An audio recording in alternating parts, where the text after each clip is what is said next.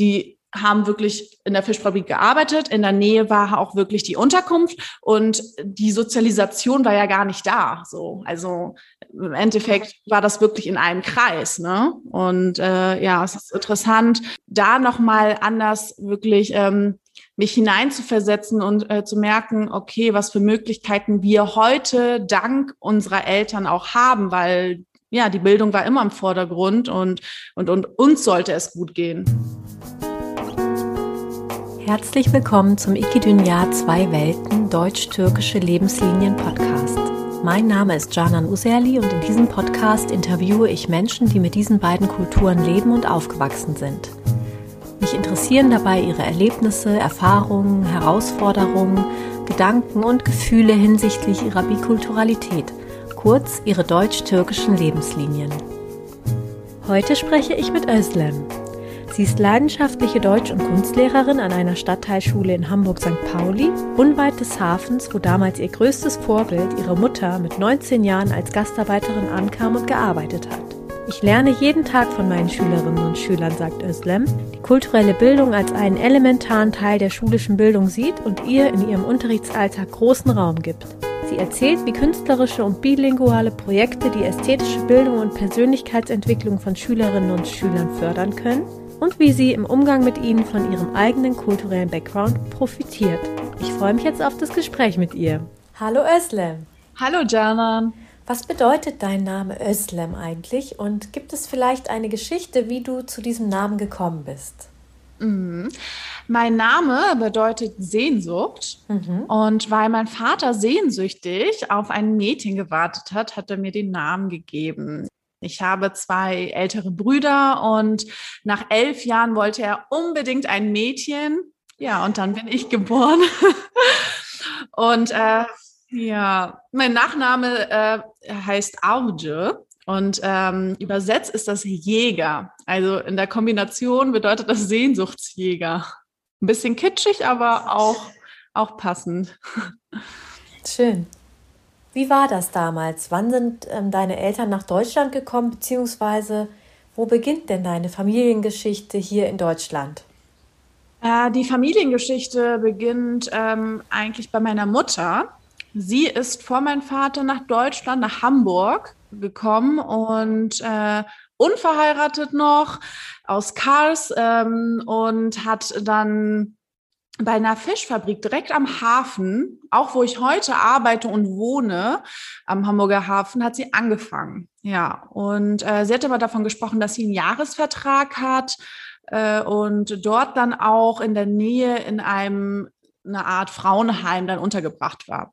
Also eigentlich war das so, dass sie ähm, genau gearbeitet hat und dann bei der Un also an dieser Unterkunft war und ähm, ja, genau.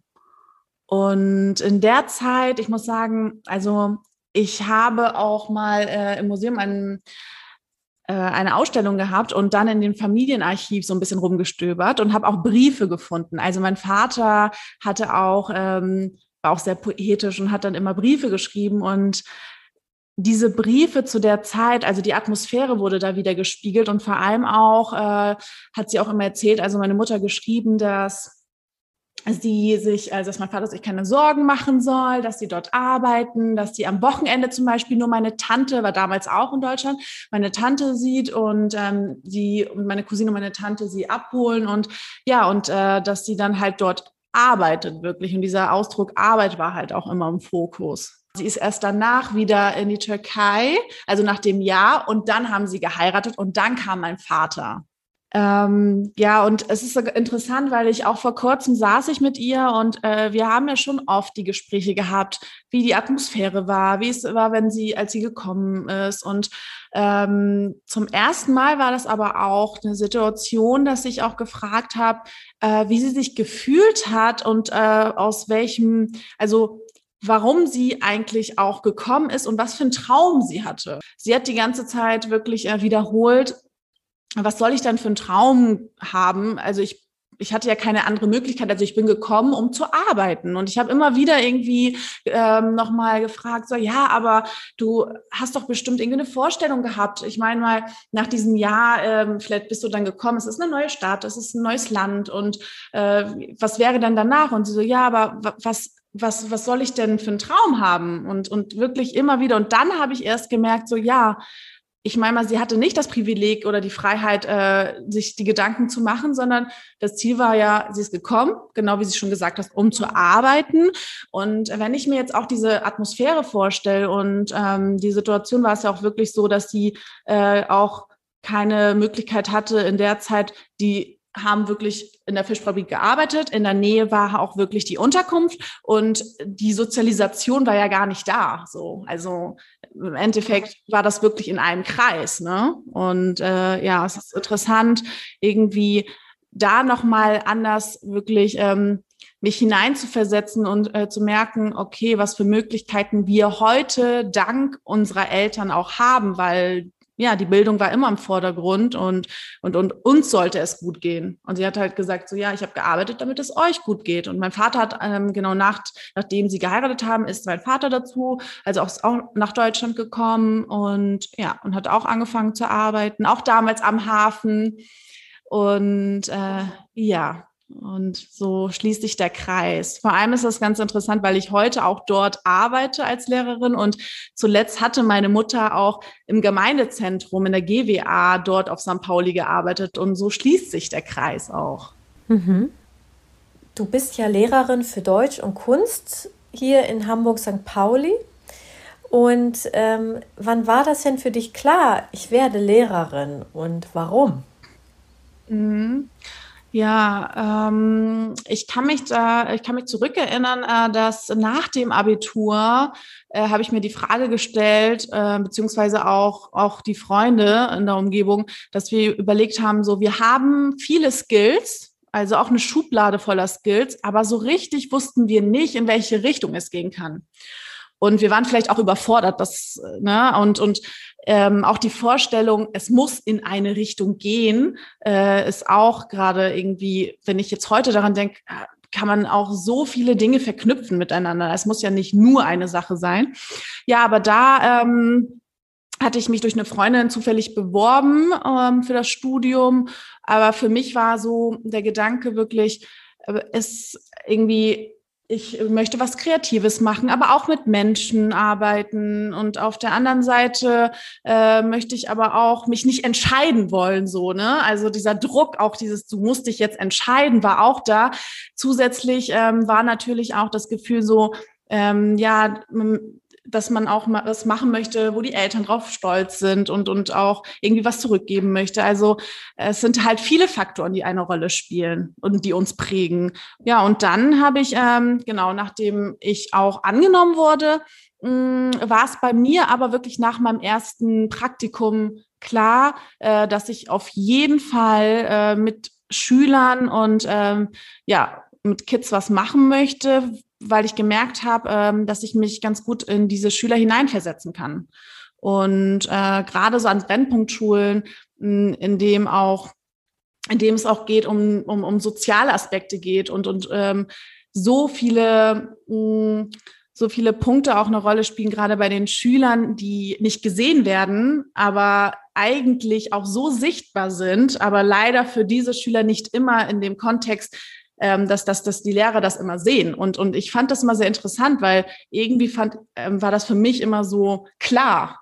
Ich konnte irgendwie merken, okay, äh, ich spüre, der und der braucht gerade das und, und das hat auch immer gut geklappt. Und natürlich war das eine Arbeit, aber ich konnte mir gut vorstellen, irgendwie einen Beitrag zu leisten und, und ein Teil dessen zu sein, weil ich aber auch irgendwie auch ein Teil dessen bin. So und ähm, ich habe mir immer auch vorstellen können, so leider in meiner Schulzeit, es gab halt auch Lehrer natürlich, die äh, prägend für mich waren und, und auch eine Tür geöffnet haben, aber auch nicht. Und genau deshalb äh, wollte ich gerade diesen Schülern das ermöglichen. Mhm.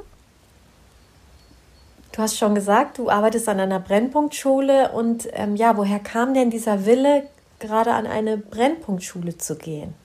Mhm, genau, also mh, mm, ich hatte ja schon eben erwähnt und das auch der Gedanke vor allem, dass ähm, wir, wenn ich mich da hineinversetze, hatte ich wirklich immer die Möglichkeit, eigentlich alles machen zu können, aber nicht immer äh, den Raum und ähm, die Menschen um mich rum. Und irgendwie habe ich das Gefühl auch, ähm, dass wir auch die Macht haben, alles machen zu können, aber liegen auch ständig hinter dem Schatten und der Unmacht nie dem gerecht zu werden, was wir eigentlich in uns tragen. Und ich glaube, diese Schüler, gerade die ähm, vielleicht nicht die Möglichkeit haben oder nicht die Menschen haben um sich rum oder nicht gesehen werden, ähm, brauchen gerade Menschen, die das rausfiltern können. Und ähm, und genau wie ich auch gesagt habe, so ich kann mich irgendwie meiner Meinung nach hineinversetzen und, und auch äh, merke zum Beispiel auch durch die Sprache alleine, und das ist ja nur an der Kommunikationsebene, aber da kann so viel äh, noch geschehen, auch durch die emotionale Ebene.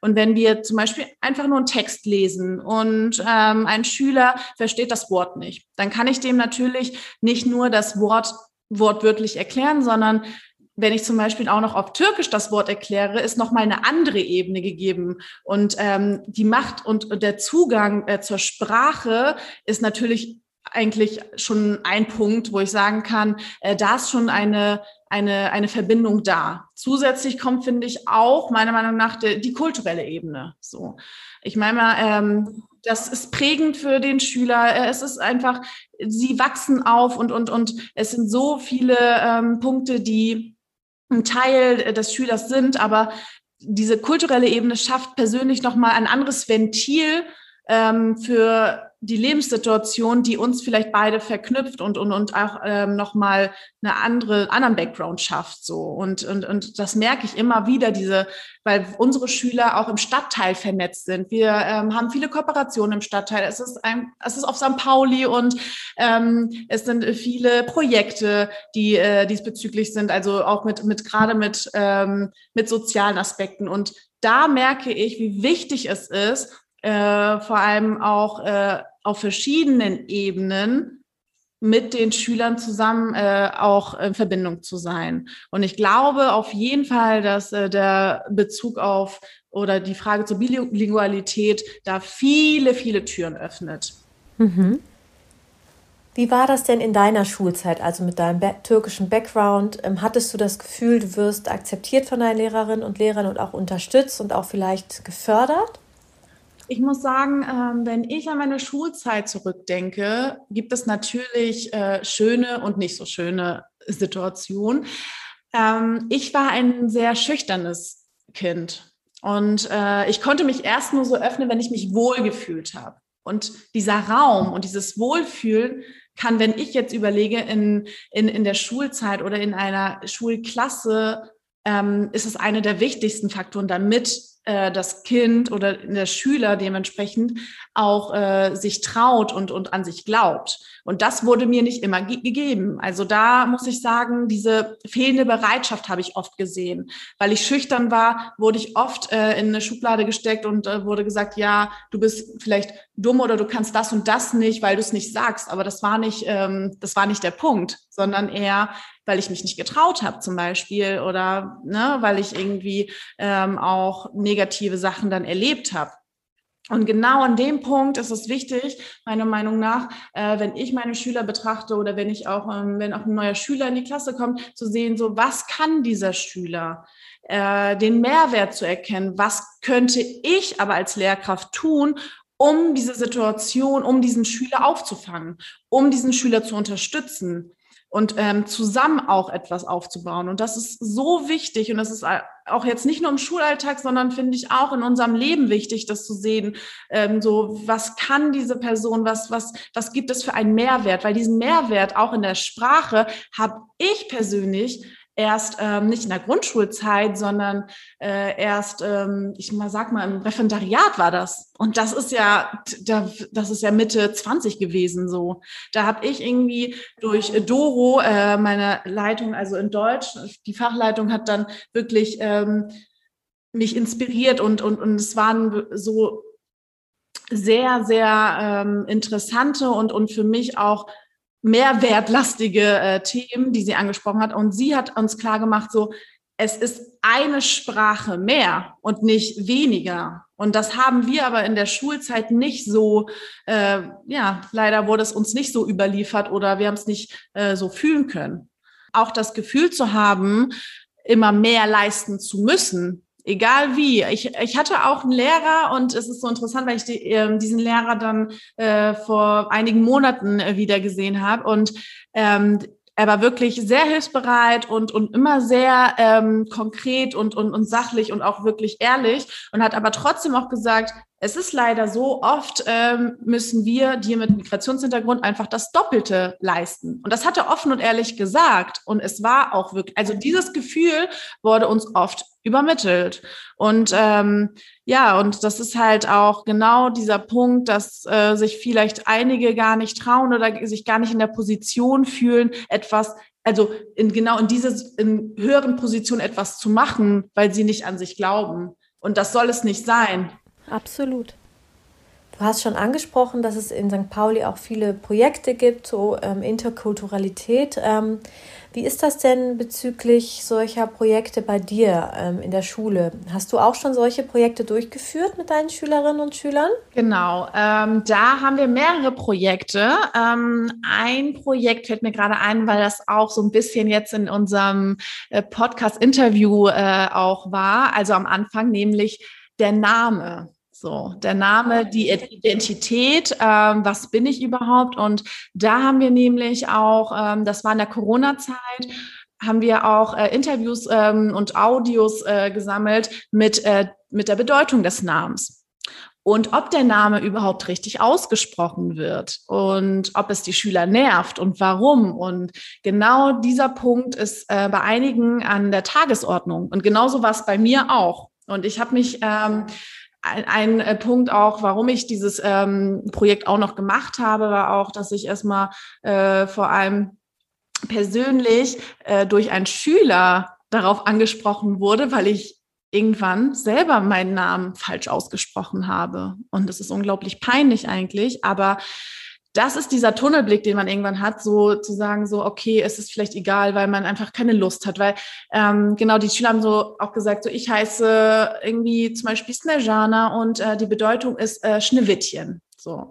Und dann hat sie natürlich auch gesagt, und vor allem auch noch zusätzlich ist es unglaublich interessant, weil wir eigentlich uns untereinander kennen aber so richtig die Bedeutung und die, die Geschichte und auch dieses Persönliche, was es verbindet und was uns auch in der Klasse zum Beispiel verbindet, gar nicht wussten. Und da, da war so ein Moment, dass wirklich alle ihre Audios geschickt haben. Einige haben zu, zu Hause gefragt, so, ja, ähm, was überhaupt die Geschichte ist. Und, und da wurden auch Geschichten wieder irgendwie äh, kam zum Vorschein, die, die die Schüler selber gar nicht wussten. Und ähm, dieser Punkt und vor allem auch, ob es richtig ausgesprochen wird, äh, war auch noch interessant, weil äh, genau, wie ich schon gesagt habe, so wir haben oft Situationen, wo es nicht der Fall ist, wo es nicht richtig ausgesprochen wird, aber wir irgendwann auch genervt sind oder keine Kraft haben, das zu sagen. So.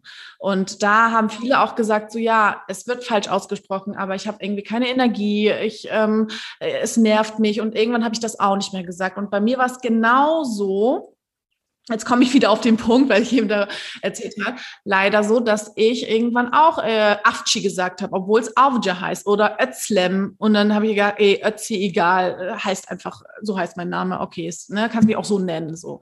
Und äh, manchmal habe ich aber auch gesagt, nein, Özlem. Und, und und irgendwann habe ich irgendwie Afci gesagt und ein Schüler hatte dann irgendwie ähm, dann ähm, gesagt, so, nee, sie heißen aber Frau Auge. Und, und in dem Augenblick habe ich mich so geschämt und das war wirklich wie, ähm, wirklich, das kam so zurück und gedacht, ja, das stimmt, aber es wird richtig. Und ich, ich spreche auch die Namen äh, bei den Schülern richtig aus. Wenn ich irgendwie Serhat sagt, sagt ähm, auch der Schüler, oh, endlich spricht mal einer richtig meinen Namen aus. Also die möchten es ja auch, die wollen es ja auch und die geben es auch zum Ausdruck. Und genau das ist der Punkt, weil Name ist Identität und es fängt da an und hört auch da auf. Und in dem Sinne ist es wirklich auch, jeder hat seine Geschichte dort verankert und das ist unglaublich äh, interessant. Und äh, diese Aufnahmen haben wir und äh, werden auch damit arbeiten und ähm, gibt es auch bald zu hören. Und andere ähm, Projekte zum Beispiel ist auch unser Schulhausroman. Das sind verschiedene Geschichten von Schülern.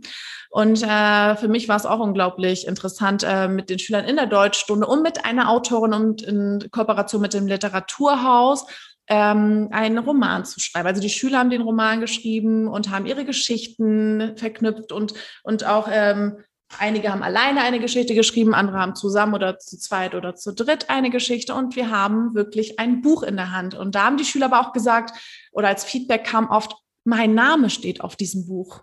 Also ne, es ist wirklich mein Name und ähm, waren unglaublich stolz und die können auch unglaublich stolz auf sich sein. Und da machen wir nämlich auch ein Hörspiel noch, weil Corona leider konnte die Lesung nicht stattfinden und ja, und dann haben wir uns auch ähm, kreative Formate ausgedacht und ähm, haben jetzt auch noch nebenbei genau im Studio dann Aufnahmen aufgenommen. Genau. Schön. Was lernst du denn von deinen Schülerinnen und Schülern?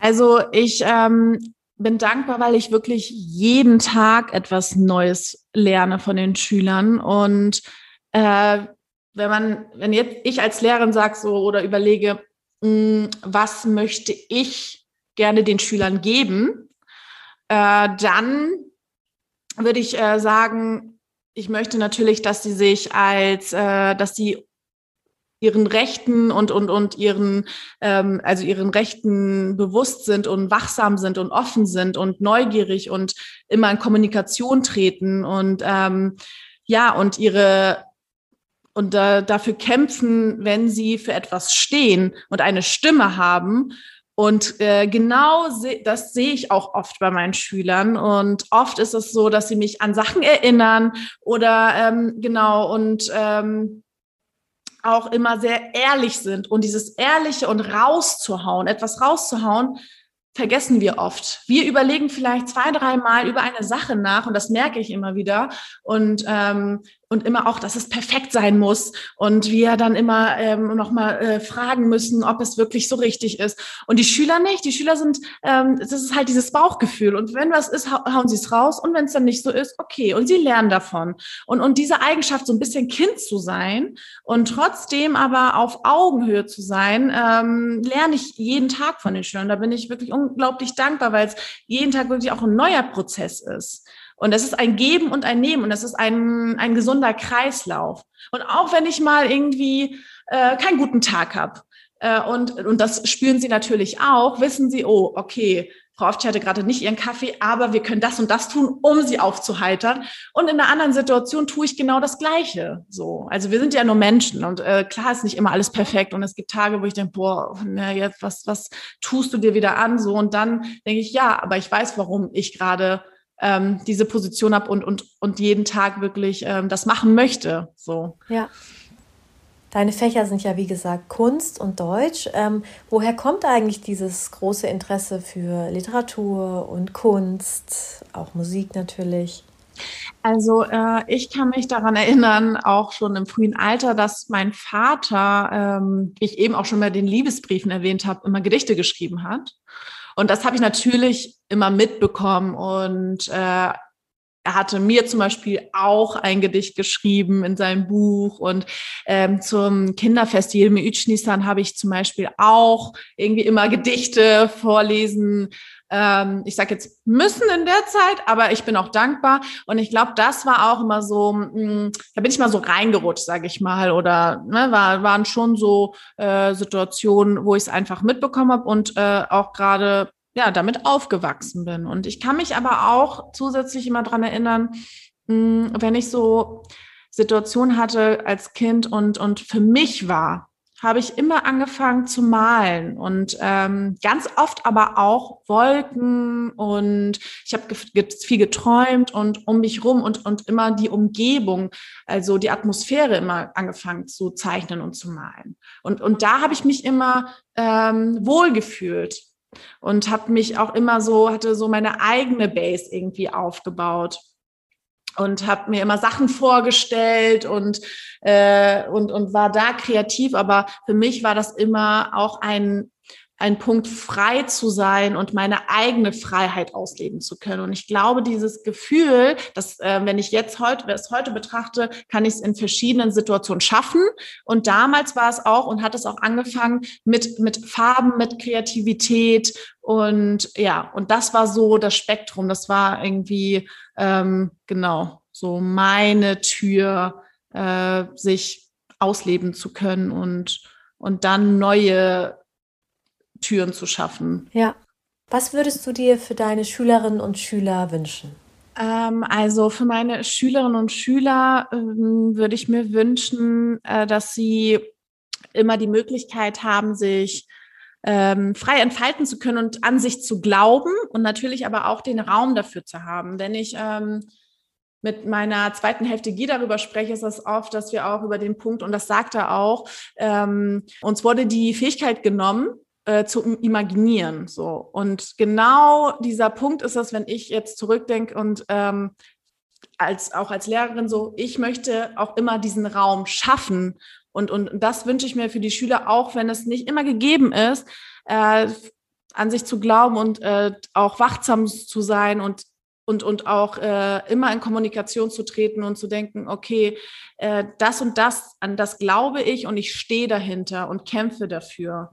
Und äh, es ist auch viel un soziale Ungerechtigkeit. Es ist, ähm, es passiert sehr viel in unserem Leben und unser Leben ist schnelllebig. Aber da wirklich auch ihren Platz zu haben und dessen bewusst zu sein, wo sie stehen und fest und auf eigenem Bein zu stehen, ist unglaublich wichtig. Und wenn sie in der zehnten Klasse sind und wir die Zeugnisse übergeben, möchte ich, dass sie wirklich ähm, wissen, wie besonders sie sind, aber auch ihre Fähigkeiten nutzen können und, und, und immer dafür kämpfen können so und sollen. Sie sollen wirklich, das, und da sage ich sollen und es klingt vielleicht hart, aber ähm, ja, damit sie auch anderen den Weg öffnen, aber auch erstmal sich den Weg öffnen und dahinter stehen. So. Mhm. Und dann habe ich jetzt noch eine letzte Frage für dich und zwar, was bedeutet Heimat für dich? Also bei dem Begriff Heimat tauchen ganz viele Dinge auf, wenn ich meine Augen zumache. Äh, es ist ganz interessant, weil ich auch mit den Schülern nämlich das Projekt hatte Heimat. Und äh, da haben die Schüler und wir haben lyrische Texte zu dem Thema geschrieben. Und am Anfang ist es ja so, dass wir so Assoziationen bilden und gucken, ah, äh, welche Wörter können wir damit verknüpfen so. Und äh, für die Schüler war es erstmal unglaublich schwierig, äh, Heimat zu definieren.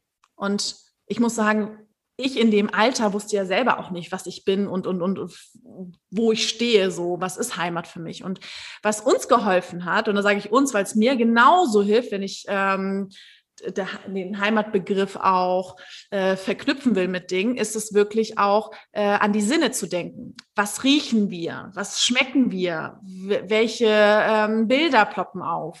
Hm, wo, was, und, und, und genau dieser Punkt ist es, ist auch eine interessante Frage. Ähm, ist Heimat für dich ein Ort oder ist es ein Gefühl? Weil ich persönlich, für mich ist es eher auch ein äh, Gefühl. Und dann fragt sich aber auch, kommt die Frage aber auch auf, ist es mein Gefühl oder ist es auch das Gefühl, was äh, von unseren Eltern prägend war? Beziehungsweise ich kann mich daran erinnern, es ist ein Sehnsuchtsort meiner Eltern. Ich meine mal Gudebett, alleine schon Gudebett. Ich, wir können Gudebett nicht eins zu eins äh, übersetzen, aber es ist viel mehr als Heimat. Und es ist ein, und wir wurden ja auch ähm, sehr beeinflusst durch die Serien, durch ähm, Gespräche unserer Eltern, dadurch, dass wir jedes Jahr in die Türkei geflogen sind und das ähm, dort auch ein Sommerhaus hatten und dort die Familie besucht haben und ähm, äh, ja und und die Atmosphären, die uns da gegeben wurden. Und genau das ähm, macht es ja aus. Und ich kann genauso aber auch, wenn ich jetzt überlege, wenn ich irgendwie in Neukölln sitze und einen Tee trinke und irgendwie ähm, meine Freundin Delia äh, Haus spielt vor dem Kiosk, ist es für mich auch ein Stück Heimat. Also für mich sind es eher auch ähm, bestimmte Situationen und Gefühle, die mich an etwas erinnern. Aber ich muss sagen, diese Frage, ähm, ob es wirklich meine Sehnsucht ist oder meiner Eltern, das ist nicht ähm, beantwortet, weil es ist ein Stück auch, glaube ich, wirklich eine Geschichte von uns, aber auch ein Stück meiner Eltern so. Und da bin ich natürlich irgendwie auch dankbar, weil es auch ein, ein sehr schönes Gefühl ist, aber gleichzeitig ist es natürlich auch ein Gefühl, was uns das Leben lang begleitet und vor allem, was wir nicht ganz immer, mh, hm, wo wir nicht ganz unsere Antwort kriegen werden. Ne? Und äh, was auch interessant war, als ich auch ähm, ja mit Guy darüber gesprochen habe, war das so, dass wir auch irgendwie nach der Definition geguckt haben und gesehen haben, ah, okay, ähm, Heimat ist ja auch äh, irgendwie, also es wird oft als territoriale, ähm, territorialer Ort gesehen. So, es wird gleich so definiert als Ort. Und muss es das sein? Und äh, dann ist da zusätzlich auch noch, dass es ähm, auch ein Substantiv ist. So, und dann ist das halt, okay, äh, ist das nur eine, ein Ort? Warum wird das denn so eingegrenzt? Also für mich ähm, kann Heimat ja an verschiedenen Situationen und Orten geschehen. So. Also es ist interessant, was das Wortspiel auch ähm, sein kann, aber für mich natürlich irgendwie nicht, aber was es so eingrenzt. Ja. Ja, vielen Dank, liebe Özlem, für das schöne Gespräch. Ja, ich danke dir, Janan.